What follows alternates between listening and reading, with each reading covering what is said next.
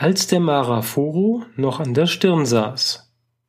Ganz früher, als das Menschengeschlecht noch jung war, hatten die zur Fortpflanzung so wichtigen Werkzeuge ihren Sitz an der Stirn. Jedes Mal, wenn sich Männer und Frauen auf der Straße sahen, konnten sie nicht widerstehen, sie rannten aufeinander zu und begatteten sich. Es machte ja auch weiter keine Umstände. Der Nachteil aber war, dass es immer zu viele Kinder gab. Der Sache musste gesteuert werden. Und deshalb beschloss man, Marafuru bei Mann und Miton bei der Frau an einen weniger exponierten Platz zu verlegen. Man wählte nun als neue Stätte die Seite am Menschenkörper, unter der Achsel nämlich.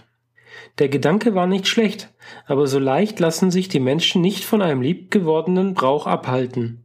Mit Eifer probierten sie das neue Arrangement aus.